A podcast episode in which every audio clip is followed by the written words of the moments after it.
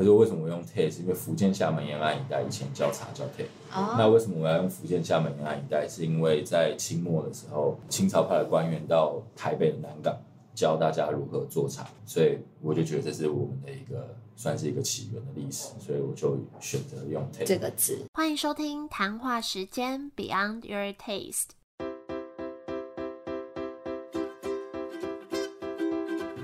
是佩佩，谈话时间是我和 Irene 创立的美食平台，我们将会在这里挖掘美味餐点以外的小巧思与故事。好，自己要介绍的是一间也是蛮厉害的店，叫做 Tay by Obound。这间是我在前年年底去过的，也是觉得很棒。我觉得是一间很精致的品牌。那时候就很好奇它整间店的设计理念，就有去看一些网络文章的报道。所以今天可以邀请到创办人 Tom 来亲自介绍，也觉得很荣幸。那可以先前情提要一下，这是一间结合台湾茶做成调酒的品牌。那整间店的设计也是融入很多台湾的历史和元素。我这边就不介绍太多，让 Tom 亲自来跟大家分享。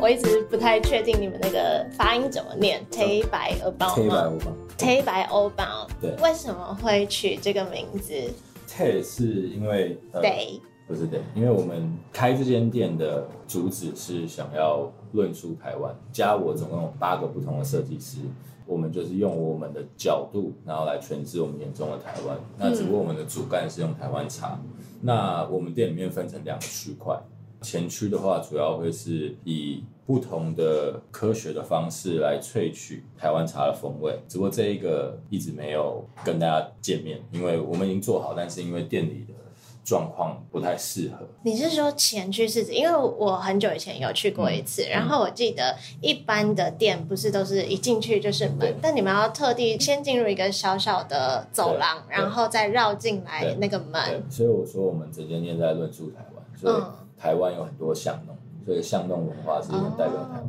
所以我们在一个车水马龙的信义区，然后我们创造了一条巷弄，但我们没有招牌，因为我们比较希望大家要来之前有先认识我们，所以我们主要是以预约方式为主。为什么要认识我们？是因为你至少知道你要来这里干嘛，会让我们来的这些朋友们，他能够比较不会被其他人打扰，在外面看看，觉得很有趣就走进来。那可是可能他们其实也没有特别喜欢这里，或者是他们也不知道来干嘛，那可能就会打扰到来的人。无论大家是喜欢空间，或者喜欢我们的餐点，或者是饮品都好，我们都很欢迎大家。对，嗯所以我们就创造了一条巷弄，巷弄从这个地方就开始代表了台湾。如果你记得的话，它其实是昏暗的，对然后里面有一个气泡的声响。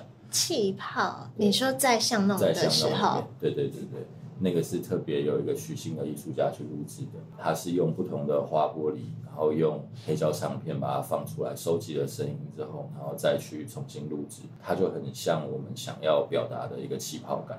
气泡感是什么意思？因为酒在发酵的时候会有哦二氧化碳产生，所以我们就想要在这个长廊里面制造一些跟这整个环境是有意义的一个关联的声音，嗯它不是只是单纯的走进来而已。那这个巷弄比较特别，也就是我们做的比较狭长，因为我们用空间去限制了你的行为，限制了行为之后，你就会得到比较特别的体验感，就是仪式感。原因是因为我们的中文名字叫塔塔仔，明明茶酒研究室。嗯塔塔仔是台语，叨叨的意思。那为什么要取名叨叨的？是因为我们这间店想要做的是想要让大家更理解台湾，更了解台湾茶。因为我在做这间店之前，我是完全不懂茶，很多人都以哦为，感觉对对对你是茶专业，对，但是很多人都以为我是茶农二代。其实我在开这间店之前，我对茶其实不懂嗯，茶其实很难懂。所以本身是设计师吗？我在开这间店之前是在做餐饮的顾问，嗯对对对对，我的很好的朋友是设计师，所以我们公司才开在一起。了对解，对，所以我们在这个空间的上面其实琢磨了很多，下很多功夫，因为很多时候大家会碰到在餐饮的商用空间里面，就是好的设计，可能它不它不实用，对，那很实用，它不好看，那这就是通常是业主跟设计方会有的摩擦。但因为我们很好，所以我们有摩擦也没关系，所以我们就会互相理解。所以其实这间店我自己是觉得它的动线是以这个基地是非常的完美的。不只是漂亮，它还是动线是很流畅。毕竟你以前是餐饮顾问的话，对对你应该会很多这方面的经验。所以我们就是我们想要让大家了解台湾，了解台湾茶，然后了解调酒，嗯因为毕竟现在的调酒跟以往很不一样。对调酒是很不一样的。可能大家不一定有这些经验，但其实因为我做这行已经十几年，就我们刚开始在做调酒的时候，大家会点就是 Long Island。然后 Sex on the Beach、Mojito 这一些的，可是经典的调酒大家也不是很理解。那就是随着时间演变，大家现在开始耳熟能详，可以进去酒吧就可以提出他想要喝什么样的调酒。嗯，这五年来也有很多，尤其是台湾有很多的要进，在这一个部分的话，其实是很不太一样，但是还是有很大部分的人可能没有那么理解调酒，或者是比较长辈。刚从事这一行的时候，我父母就会觉得调酒是一个不好的。大学在打工的时候就要偷偷的做，所以我们也想要让大家更深入的了解什么是调酒。现在的调酒有一点变成是，你要说艺术品，就好像你是可以细细的去欣赏它怎么呈现，然后品尝它的风味。因为我们的调酒其实每一杯大概要做两天，为什么？因为它需要很多的前置，哦所以我们有些 Google 上面的评论会说，他觉得这些都预调好了，没有现场调。你没有办法预调，因为你所有的你需要萃取风味，你需要去做很多前置作业，那不可能在两三分钟里面我就在你前面把它加好，所以它需要很长的时间。所以我们希望大家缓慢的可以了解这件事情，所以我们制造一个长廊，然后长廊再来会进到一个有点像合适的，它是茶室，茶室，你会觉得像合适，是因为你看到了一个合适，嗯。但其实我们里面每一个地方都代表不同的，就像我们里面有一棵树，那对为什么会有树？因为大家小时候印象应该是阿公阿妈坐在大树下喝茶，嗯，这是我们很多人的共同的记忆。所以我们的地板也是用零石纸，它会比较像户外，这是完全比较合理一点。嗯然后有一个榻榻米的凉亭，因为日据时代也代表台湾，所以我们其实里面堆叠了很多不同台湾时期的元素在里面。因为从一六二四年到现在快四百年的历史，台湾都是殖民者，包含你我都是殖民者。嗯，但是每一个区段都代表台湾，可是它又不能够说是台湾的全貌，所以我们其实想要做的就是来揉捻我们这一个整体的一个台湾，因为我们在做这间店，在找一些 reference 的时候，其实是看不太到的，嗯所以我们就想要把它做出来。我想问，所以客人是会坐在那边喝酒，会啊会啊会啊所以它也是客席区之一。对，那个区域本来其实是要喝茶的，哦但是因为一开始的时候大家订不到位置，就会骂，然后所以我们就开放那边是也可以也可以喝酒。本来我们两边是要很分明确的开分开，可是也因为人力的关系，然后还有营业时间的关系，所以那个地方是不太能够去执行我们原本的计划。嗯嗯，当然我们很小，所以我们可能会在开新店的时候，把这一个去分享这个茶的区域放在我们新店的某个角落。嗯嗯但是这可能是半年以后的计划了。嗯然后你刚刚提到为什么叫 TAP，所以我们前区原本的规划是用东方的元素，然后用西方的技术，在里面饮酒区的区域的话，我们在做的是调酒，所以它是一个西方的元素，但是我们用东方的材料带入，因为我们里面主要就是用台湾水果跟台湾茶在地的食材，这一个就很像大航海时期它的一个贸易的交流。为什么取名叫 Tea？就是因为在十六世纪的时候，其实十三世纪台湾就有茶了，茶是中国特有种。一直可以追溯的话，可能现在用碳足迹是找到在东汉末年的时候，在四川那一个地方可以找到最早有茶的一个遗留。像日本会有茶，也是十三世纪的时候，日本和尚跑到中国学，然后他喝了茶，很喜欢把茶树偷回去。对对对，所以我们叫 Tea 的原因，是因为十六世纪的时候，大航海时期，所以欧洲大部分的强权国家都有来到中国。那在不同的区域，他们有不同的发音，嗯。所以有的叫 chai，有的叫的叫 tea。哦，你说 t 就是他们发茶的音，chai tea tea 都是那个时候 tea 是 T E 嗯 E，不是 T E A。是可是为什么我用 tea？是因为福建厦门沿岸一带以前叫茶叫 tea。哦，那为什么我要用福建厦门沿岸一带？是因为在清末的时候，清朝派的官员到台北的南港教大家如何做茶，所以我就觉得这是我们的一个算是一个起源的历史，所以我就选择用 tea。这个字，但是用 KK 音标有几个原因，就是因为它好发音，不然 tea 的拼音是 T A Y。对，那这个框框除了是代表 KK 音标之外，它也像化学的元素周期符号表。嗯，所以我们在讲这件事情是说，我们在做的事情，不论是好吃、好看、好喝，你觉得舒服、喜欢、觉得美，这都是很感性的。很感性的事情是建筑架构在理性上面，你体验到的东西其实都是经过我们设计出来的。所以调酒不是一个玄学，它其实就像科学一样。那我们再回到现场，你刚刚带我们经过那个茶室了，对，然后记得有一个门，就是要开门才会进入到喝酒的地方。对，这个机关其实是一个奉茶的机关。嗯，那为什么会用到奉茶？因为其实我觉得这是一个很代表台湾的一个特色。我记得是小学二年级，现在课本都有写到。就是他有一个故事，是土地公还灶王爷，然后把这个怎么民间习俗，啊，因为我特别去找一下，不是我的小学课，是现在的小学课本，所以在早期就是很多村口会摆凤茶，其实就是欢迎大家的意思。现在登山还是会有，所以其实我们就是欢迎大家来到这里，然后经由奉茶这个过程，我们每天会泡不同的台湾茶，然后来做我们的，它等于是 welcome drink，它也等于是一个我们欢迎的意思。嗯哼，然后自己奉茶，通常我们会帮你奉茶。因为那个茶壶你不小心倒会打破，嗯，那你想要自己也可以，我们就会在旁边协助你，然后你就可以拿这个茶进去喝。所以它是有一个机关，你要茶倒到某个八分嘛，然后它才会自动开门，对对对，蛮酷的。所以它就是有些人设好它那个，我们就是要设计好，就是这整间店几乎百分之九十的东西都是。我们自己设计，然后刻字化做的东西。你说你以前是餐饮顾问，你本来就想开这样子的店吗？没有。可是你大学就在我大学其实对，但我大学其实是读服装行销的，但其实也还好，因为这间店的 branding 也也都是你，嗯，所以也算是有学以致用。那为什么会想创业？本来没有想做顾问，其实自由度很高。做顾问也算创业的一种。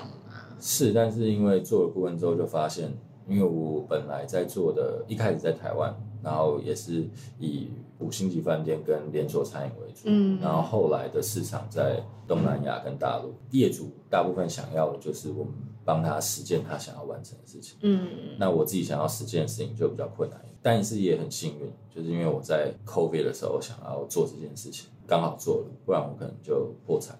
什么意思？因为 COVID 的时候，我们的案子就都结束，就刚好在这个时候开始这个品牌这样。对。那你刚刚说你是因为特别想要让大家认识台湾，这算是你主要的理念吗？还是你有没有？其实一开始很肤浅，就是我们想要拿奖，所以拿奖的时候就会想要用一个很好的故事可以来渲染。但是因为我们所有用的茶都是我们实际走访台湾的茶园，当然目前的话只有从北部有一直到宜兰，南部的话一直到南投。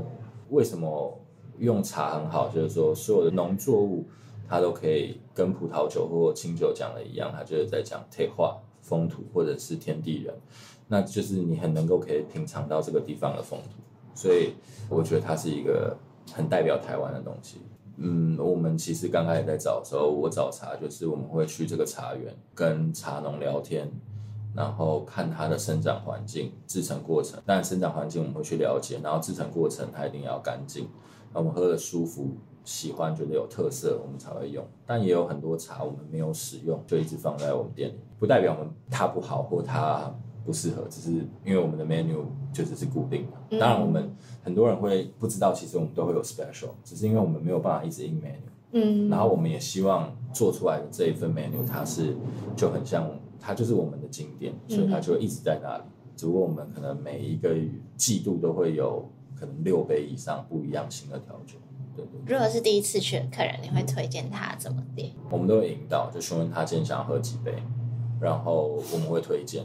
因为它就像用餐一样，如果你用餐就会有前菜，然后再来中间可能阿姆斯布是开胃小点前菜，然后中间可能到呃热前菜，然后主菜，然后甜点。你说喝酒也有这个？对，因为如果你一开始喝的风味很重，或酒精感比较重的时候，你后面喝的就会比较喝不出来。嗯，尤其是酒感，因为酒精会麻痹我们的味觉，因为酒精的接受器是靠近甜味跟三叉神经，所以它是类似痛觉。所以你会发现，你今天喝烈酒的时候，你的就是会觉得有辛辣感。所以你会建议从要说浓度吗？没有，我们就会从风味对轻风味然后酒感比较轻。茶种的话分成白茶、黄茶、绿茶、青茶、红茶跟黑茶，但是因为茶跟风味的组合，啊所以通常我们都会建议大家第一杯可以喝一号到六号，第二杯七号跟九号，然后第三杯后面我们再帮大家推荐，大概会是这样。但我们店里面的酒精浓度其实也不低，大家都会觉得喝起来好像没什么酒感。嗯然后喝不醉，可是其实有很多原因，因为我们不喜欢这个感觉，所以我们会尽量的不要让它出现在我们的饮品里面，因为这其实都有科学。酒精浓度，例如说你喝冻饮的时候，就是大家为什么在喝 shots 的时候喜欢喝冻饮，因为大家觉得就不会有那么辛辣。再来，我们喝 Long Island 的时候，它酒精浓度也高，其实你这样喝下来，一杯 Long Island 也是快三十帕。可是为什么你会觉得不会辛辣，然后觉得很顺口？那有很多原因，冰度会影响密度，然后它会影响到你对同学的接在触。学什么物理化学？就是比较类似啊，然后化水量跟酸甜它也会影响，就是这是味觉的接受。例如说，其实柠檬含糖成分很高，嗯可大家喝不出来，因为柠檬的酸的成分太高了，嗯所以其实柠檬减肥的时候也不适合喝柠檬汁。哦，真的哦、对对，因为柠檬 学到一个冷知识蛮。多的。再来是说，酒精是一个人体无法代谢的，所以当你今天喝的酒的品质比较差的时候，你会发现你会容易起酒疹，嗯你会容易宿醉。但因为我们用的基酒其实品质都蛮好的，我们光成本每一个都要一千到两千块以上，所以你就会比较不容易宿醉，比较不容易会有反应。对嗯，，但这当然也跟大家喝的速度也有关系，所以你们都是怎么在发想这种口味的呈现？比如说我之前喝一个，里面就有那个红色丝状物，你们说我才知道是辣椒丝。哦，那个是黄茶，黄茶黄茶。发想它的话有很多，例如说，我们可能会从风味的组合为出发，可能我们特别想要让某个茶的风味在里面展现，它可能是这个品种的香气或者味道。或者它可能是某个茶种的香气或味道，又或者是它是某个茶的元素，我们把它放进去。所以我们都跟大家介绍说，我们不要用直观的茶来看我们，茶不是我们的主体，它只是其中的一个材料。那如果大家都用同样的角度来看同一件事情，那这个世界就会很无趣。所以我们其实从来不标榜我们在做茶酒，我们只是以台湾茶为主干，然后以它为一个材料。所以如果大家很期望喝到那种很浓郁、大家既有认知的茶的话，那来这里可能会比较失望一点。你有没有最引以为傲的产品？都很引以为傲，但是就是不一定每个人都会喜欢，所以嗯我们也不会强求大家都要喜欢我们的东西。如果他能够在这边找到任何一件事情是他喜欢的，那我觉得我们就成功了。我记得我有喝到一杯我朋友的，它嗯是好像有沾抹茶粉在里面，呃六号，是什么啊？它是玉兰乌龙，方式比较特别。我们用的这个茶，它是台湾比较早期在做花茶的方式，它是用闷蒸的。是所以它是，如果你的花草茶里面有看到花瓣的话，其实那个茶的成本会比较低一点，因为花经过高温萃取，它会有苦味出来。所以早期他们在做比较这种精致的茶的时候，他们就是用闷蒸的方式，一层茶叶一层花，一层茶叶一层花，嗯然后用闷蒸的方式让花香。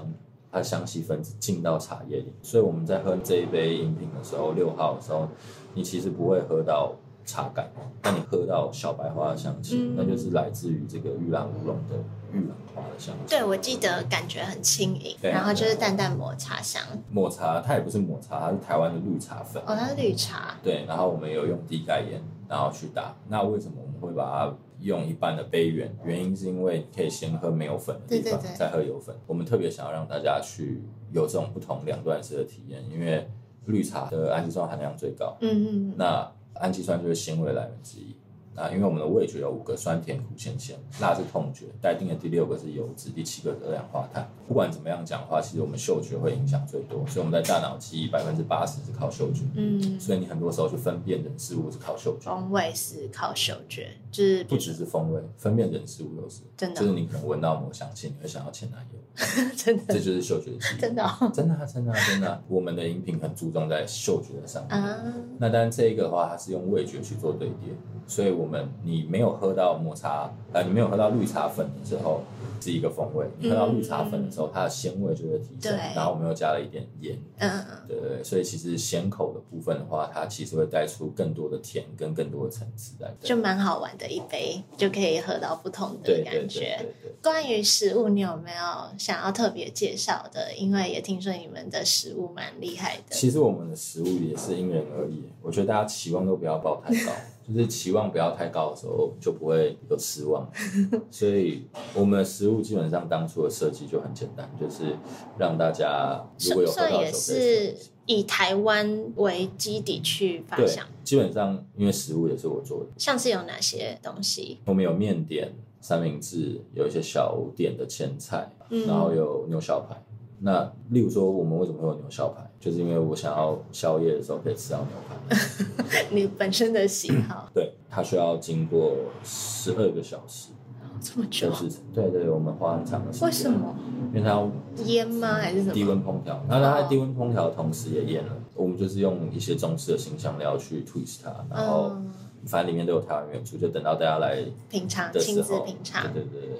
那有些人会觉得很贵，可是其实大家去餐厅吃饭之后，以我们那一个牛小排的分量，大家都卖一二八零到一八八零，但我们卖八百八还九百八，我有点忘了嗯但它的成本很高，它成本就快五六百块。天哪，差太多了吧？根本没什么利润。所以如果觉得贵的话，就就不要来好了。因为我们做这些食物，其实就只是让大家可以有东西可以配着吃可以吃配着吃，嗯所以我们也没有，我们不是餐厅，我们希望用比较实惠的方式，然后如果大家想吃的话，可以吃到。现在美国牛一直越来越贵，对啊，一直涨，一公斤都一千多块。那我们用一半五百克，所以大家其实可以自己去算成本，就算得出来。那你也不要算时间，也不要算电费，纯成本大家就算得出来。嗯，那、如果觉得还贵的话，那真的没办法，因为我不是开慈善机构，我也我也需要有钱才能养员工。嗯对啊，你刚刚提到你本来是算接案自由业餐饮顾问嘛，然后现在这样开店，你觉得创业到现在你有没有什么体悟？就很辛苦、啊。因为要一直在那边吗？还是还好哎、你觉得辛苦的点是？餐饮业本来就会很辛苦，因为长时间的劳力，嗯然后不一定每个消费者来的客人们都会很认同。但我觉得这种事情就是说，嗯，大家有自己的喜好，我觉得没关系。对，但是例如说，哎，没有 WiFi，然后他们就要生气。可是，就是为什么我每天要提供 WiFi？、嗯对啊，那我们还要跟客人解释是有原因的，不是我们不愿意，而是因为我们那边的收讯不好。嗯那我们所有的器材都是仰赖 WiFi，所以如果我们今天大家都使用 WiFi，我们的器材可能就会断线，或者有客人会说为什么不能太大声？可是因为你太大声的时候，你就影响到其他的客人。嗯对啊，所以其实我们的我们也不算规范，我们只是很明确告诉大家我们的你讲要求嘛也不对，就是其实我们因为没有电话，所以我们就是通过 IG 跟 Facebook 定位，嗯，所以其实大家要来之前都会知道。就先阅读过，对，但是如果你都已经知道了，然后你还这样还要抱怨，那我真的是我也没办法。嗯对啊，所以你觉得这是比较辛苦的地方，最是你最辛苦的最地方。你如果再请你用三个形容词形容这个品牌、这家店，你会选哪三个形容词？我不会想要去形容这个品牌、这间店，因为我不喜欢被框架住，所以很多人会说哦，这间是在做茶酒，嗯但是我从来没说我们在做茶酒，我嗯们只是以茶当成是一个主题、跟媒介、跟材料，所以唯一我们可能会讲，就是你对美的人事物有兴趣的人，那你可能会喜欢这里。对对美的人事物有兴趣的人会喜欢这里。就是我们可能放了很多细节在里面，对对对嗯，还有什么细节是刚刚没有提到，但是你觉得大家应该要知道的？没有啊，例如说我们其实座位是围绕着吧台，嗯因为我们希望整个吧台像是一个一幅画一样，它是一个 stage，它是一个舞台。然后我们吧台的水杯跟座位区的水杯其实不一样，然后我们吧台打的光跟座位区打的光也是不一样。然后我们的制服其实也都是有 details，我们是用比较中式的汉服跟双排扣去做一个混合，但它其实有机能性，它是 free size，嗯所以它可以从一百六穿到一百八十七，嗯，它都是一样的都是那一件。对，它都穿得下。或者例如说我们的座位席，它下面其实是用红砖堆积起来的，座位就沙发的哦，下面其实用红砖堆积起来砌的。那因为红砖也是一个很代表台湾特色的东西，但是我们不可能每个客人来的时候都花那么多时间让大家知道。但我们很想，但你真的没有仔细去看，或者是你主动讲，真的比较难去观察到这么多小细节。所以如果有喜欢的客人，他们就可以问问你们这样子。其实讲老实的，如果你没有有些人他来，他也不会想要听我们介绍。哦，对啊。那他不听我们介绍，你们也不是因为我们讲，他会觉得烦。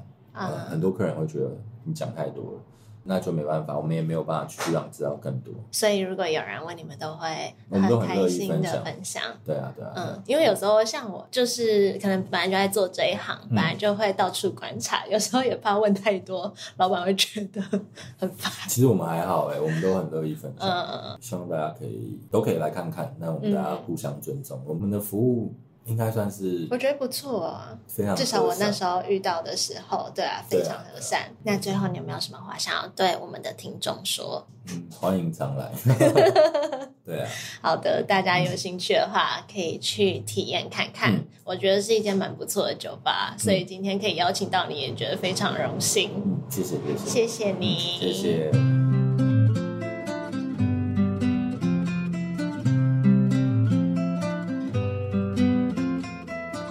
谢谢 Tom 今天的分享，不知道大家有没有去过这间店，体验如何？如果去过的话，欢迎来跟我们分享；那还没去过的话，也欢迎亲自去体验看看。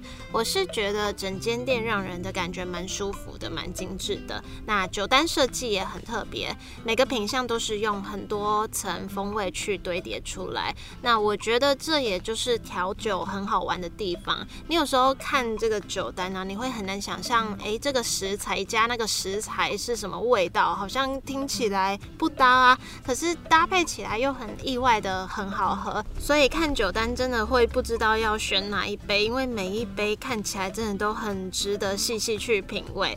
那我也相信还有很多设计的想法跟理念，在节目短短的三十分钟是很难全部讲完的，所以就等你们亲自去和调酒师聊聊天，了解他们每一个角落的小巧思。